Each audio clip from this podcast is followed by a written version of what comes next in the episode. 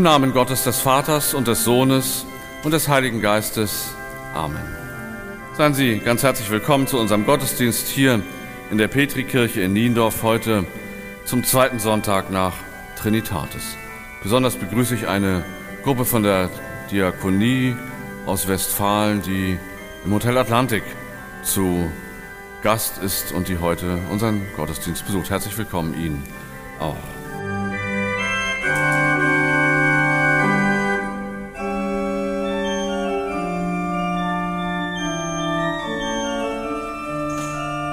Gnade sei mit uns und Friede von Gott, unserem Vater und dem Herrn Jesus Christus.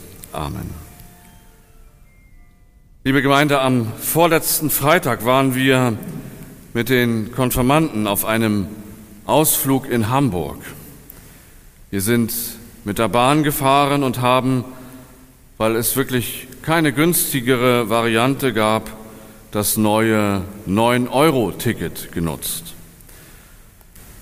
Und wir mussten feststellen, auch schon morgens auf der Hinfahrt, da gab es wohl noch mehr Menschen, die auf diese Idee gekommen waren. Und spätestens als wir auf dem Hauptbahnhof in Hamburg ankamen, war uns am eigenen Leib klar, da ist etwas ausgelöst worden mit diesem 9-Euro-Ticket. Plötzlich fahren so viele Menschen Bus und Bahn, dass der Betrieb ja auf manchen Strecken auch zusammenbricht und die Kapazitäten nicht ausreichen. Auf der Rückfahrt mussten dann auch tatsächlich einige Fahrgäste wieder aussteigen. Zum Glück niemand aus unserer Gruppe. Was als Entlastung für die, für die gedacht war, die auf Bus und Bahn angewiesen sind, setzte etwas ganz anderes frei.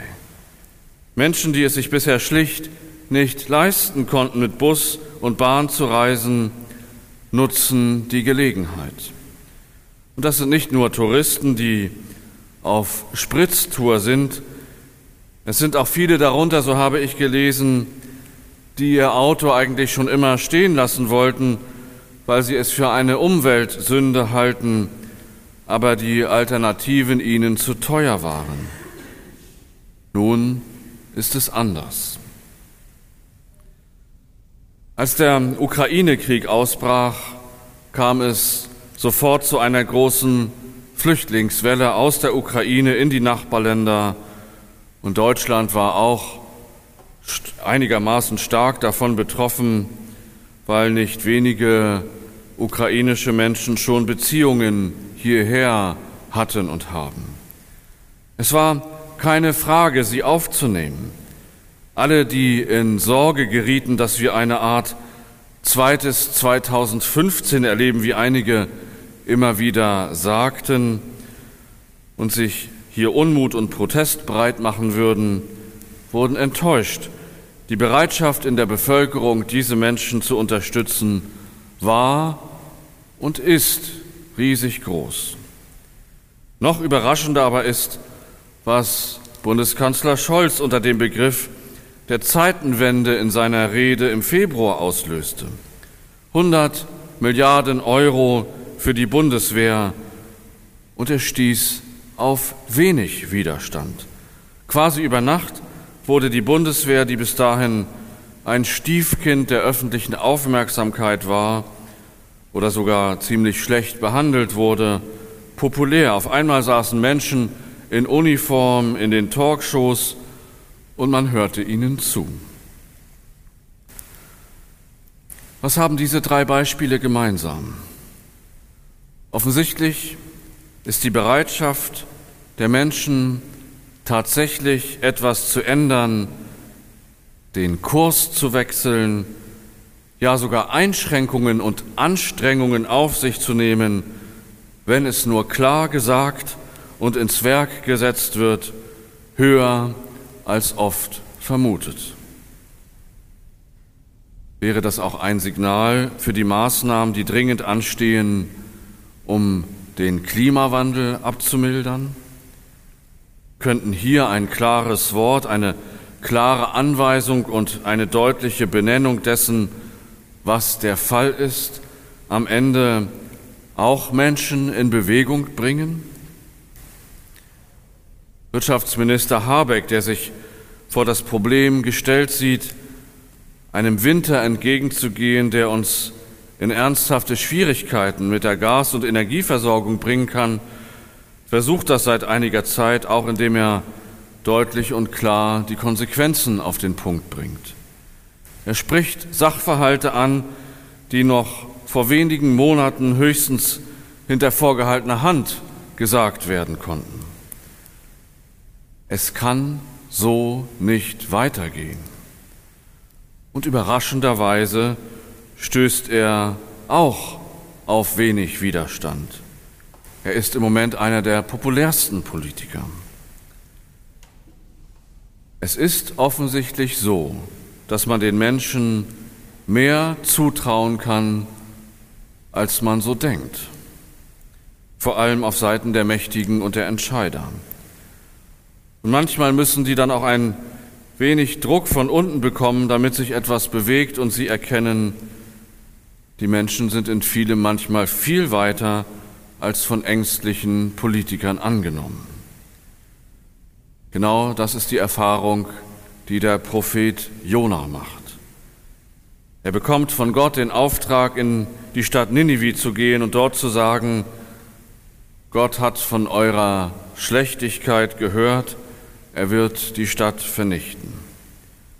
Am ersten Mal ging Jona diesem Auftrag aus dem Weg.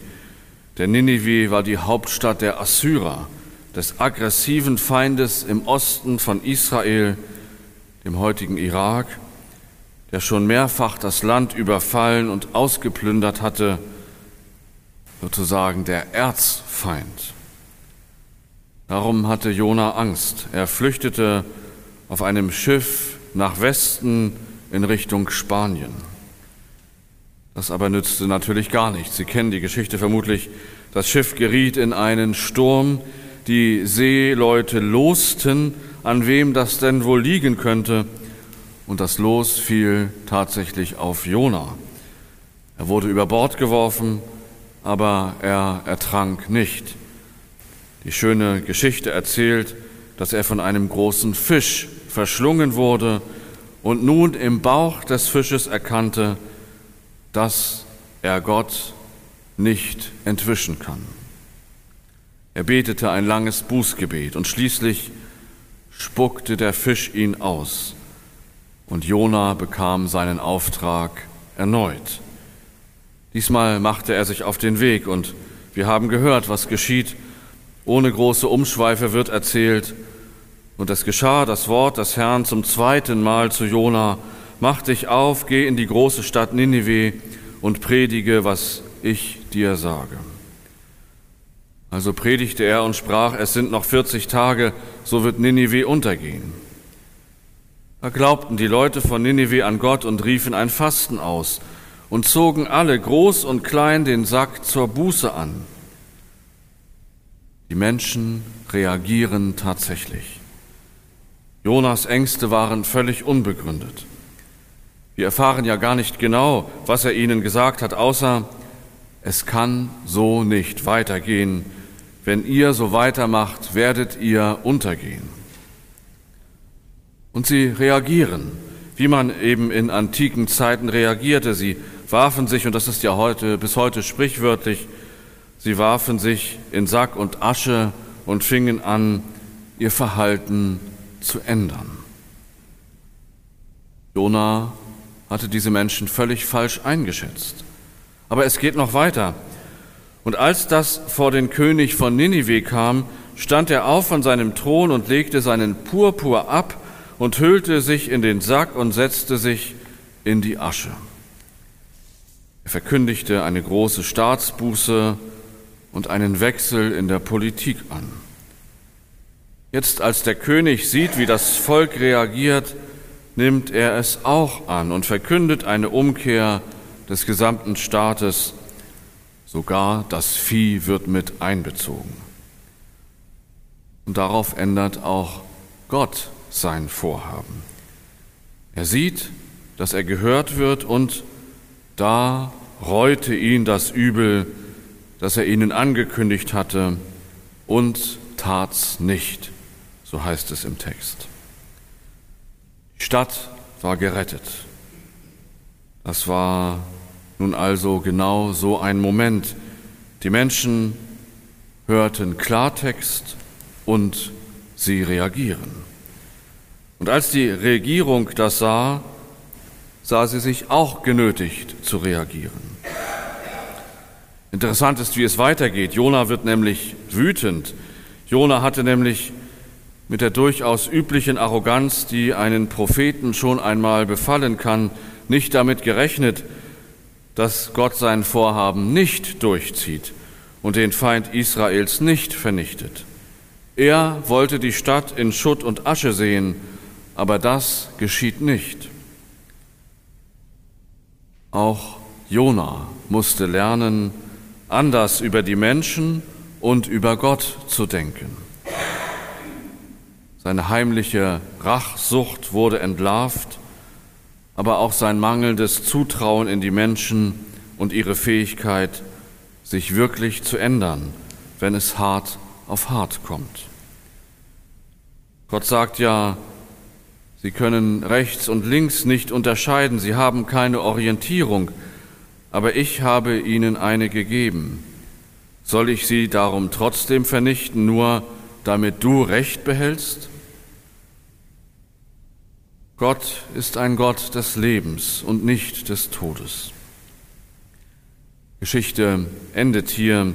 Es wird kein Fazit gezogen, so ist sie für viele Deutungen offen. Heute aber hören wir aus der Geschichte, man kann den Menschen auch etwas zutrauen.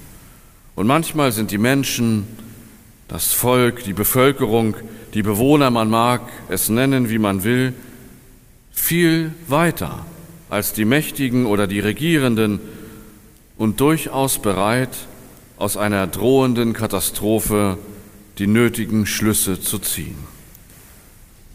Das kann uns eine Ermutigung sein.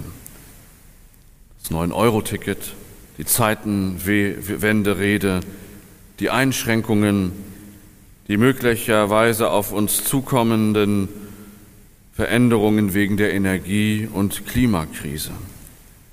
Wir sollten einander etwas zutrauen und wir sollten Klartext miteinander reden. Dann kann es geschehen, was in Ninive geschehen ist. Die Menschen besinnen sich und sind bereit, etwas zu ändern. Und das bringt dann auch die Regierenden dazu, entschiedene Schritte zu gehen. Wichtig ist es, die Menschen wirklich mitzunehmen und keine Angst zu haben. Da ist die Jona-Geschichte trotz all ihrer märchenhaften Züge überraschend aktuell. Vielleicht kann man es in einem einfachen Satz zusammenfassen. Die Menschen sind durchaus offen, auch für schwierige Veränderungen, wenn man sie ernst nimmt. Traut euch, die Wahrheit zu sagen. Gott gebe uns als Volk, als Bevölkerung und Einwohner, als Regierende und Verantwortliche diesen Mut, die Zeichen der Zeit zu erkennen, die Wahrheit furchtlos auszusprechen und die nötigen Schritte zu tun. Dann kann sich tatsächlich etwas ändern, von dem es eben noch hieß, das geht nicht. Es kann nur besser werden, darauf können wir hoffen und der Friede Gottes, der höher ist als alle Vernunft, bewahre unsere Herzen und Sinne in Christus Jesus. Amen.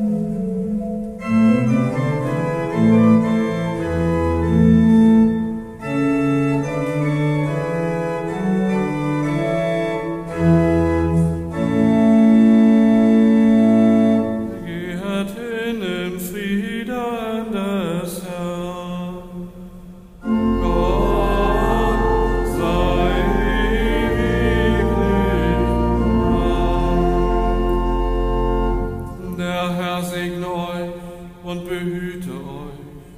Der Herr lasse euch sein Angesicht über euch und sei euch gnädig. Der Herr erhebe sein Angesicht auf euch und gebe euch Frieden.